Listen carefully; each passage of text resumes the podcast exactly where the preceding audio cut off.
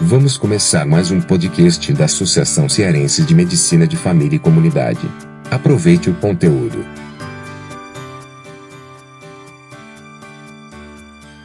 Seja bem-vindo ou bem-vinda a mais um episódio aqui do podcast da Associação Cearense de Medicina de Família e Comunidade. Meu nome é Daniel Coriolano, eu sou diretor de comunicação, médico de família e comunidade também, e hoje estou aqui com o Dr. Fred Estech. Ele é diretor de residência médica da Associação Cearense de Medicina de Família e Comunidade. Fred, é, nós que atendemos na atenção primária à saúde, atendemos uma diversidade de pessoas e, consequentemente, diversidade de problemas. O mundo hoje anda rápido, anda acelerado e a gente sempre tem que ficar atento. Um dos pontos que a gente tem sempre ficar atento é ter a nossa atualização profissional.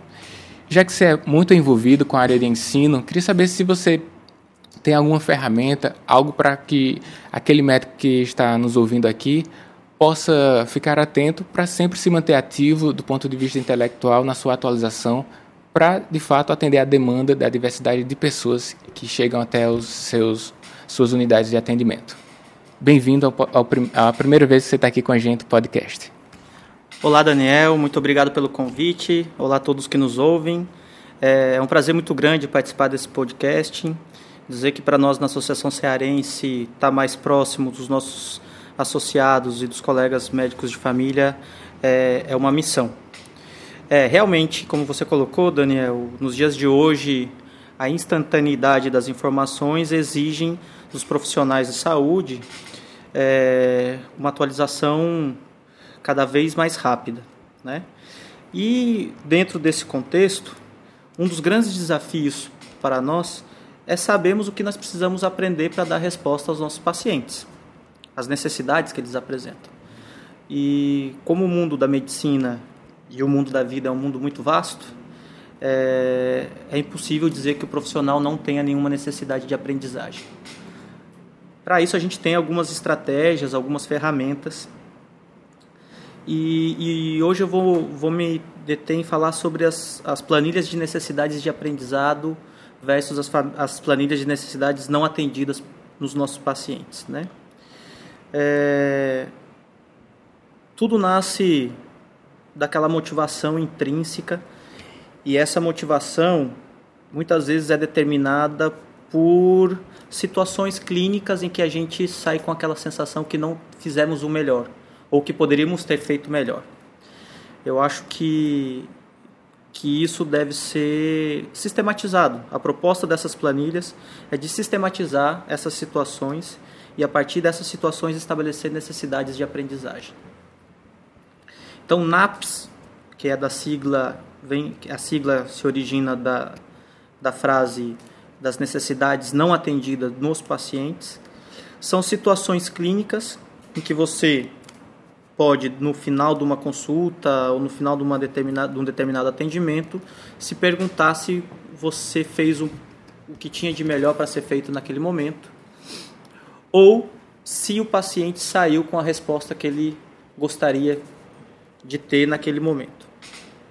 A partir daí, você vai criar uma planilha ou uma observação, não necessariamente pode estar sistematizado em forma de planilha, mas o ideal é que você tenha um registro um resumo bem breve de uma situação dessa situação clínica e depois você justifica o porquê essa situação clínica te motivou a analisar a ponto de determinar uma necessidade de aprendizado, um, um NEPS.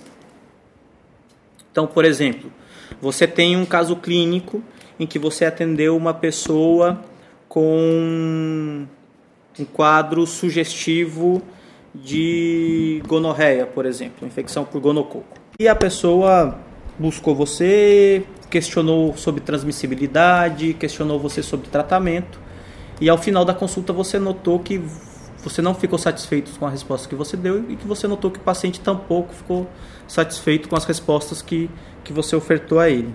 Então você vai sistematizar a situação clínica, né?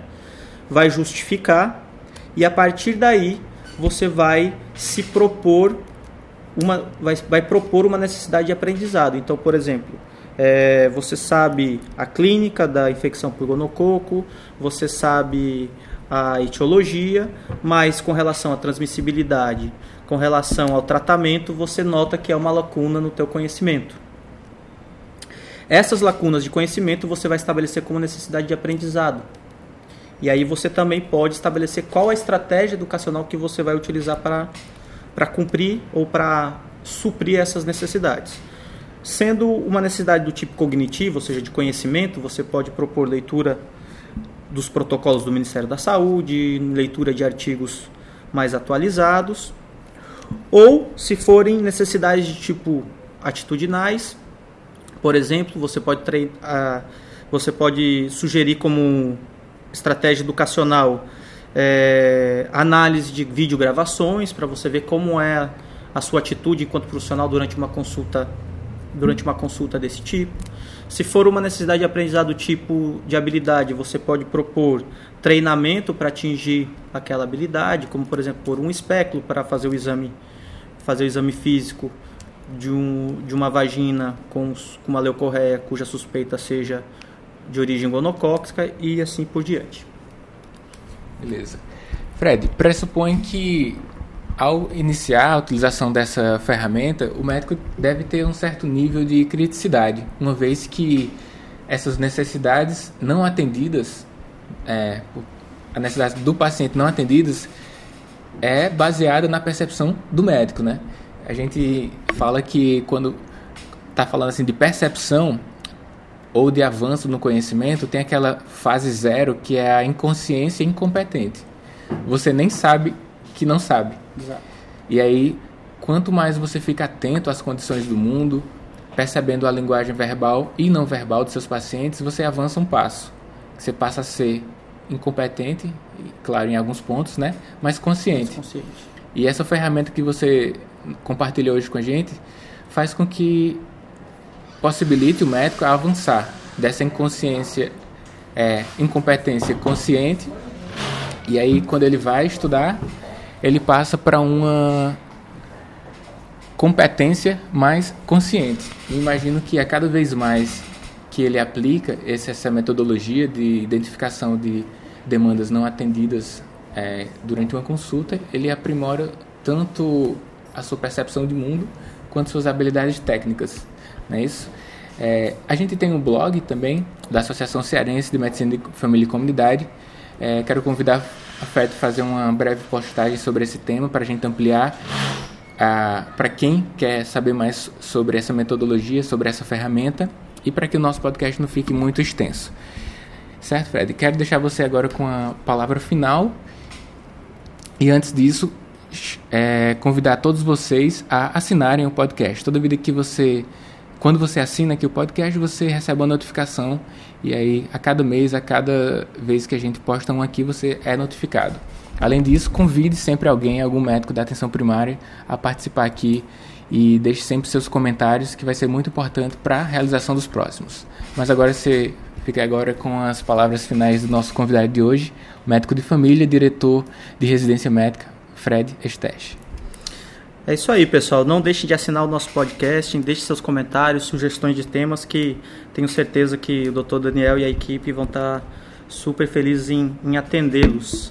Eu acho que o Daniel foi muito feliz nas palavras. É, esse, essa, essa estratégia que a gente brevemente resumiu aqui para vocês é uma estratégia para pessoas que já têm certo grau de maturidade, de autorreflexão e de análise Lógico que existem várias outras formas da gente ter acesso em como identificar necessidades de aprendizado, existe o feedback, existe uh, o feedback de, de parceiros, né, de colegas da mesma profissão, existe o próprio feedback de pacientes, existem a, a forma através de auditoria, seja de prontuário médico, seja de encaminhamentos, enfim, são várias as estratégias utilizadas para a gente identificar necessidades de aprendizados. Essas planilhas são muito, são muito interessantes, Daniel e colegas que nos ouvem, pelo fato que elas respeitam alguns critérios do aprendizado do adulto. Né? Primeiro que esse aprendizado tem que ser significativo, tem que ter algum significado para a pessoa, tendo em vista que essa pessoa não é um livro em branco, ela já traz uma, uma carga de conhecimento de uma vida inteira.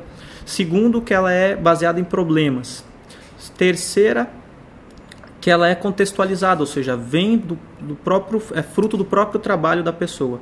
Então ela, ela é muito interessante nesse sentido e eu acho que vale a pena vocês tentarem é, utilizá-la e fazerem esse, esse, esse movimento de reflexão para o aprimoramento das ações de vocês. No mais é agradecer pelo convite, Daniel, agradecer a vocês pela atenção e até uma próxima oportunidade e não deixem de ler o que postaremos no blog. Um abraço. Você ouviu o podcast da Associação Cearense de Medicina de Família e Comunidade. Compartilhe esta produção entre os colegas da Atenção Primária à Saúde. Um forte abraço e até o próximo.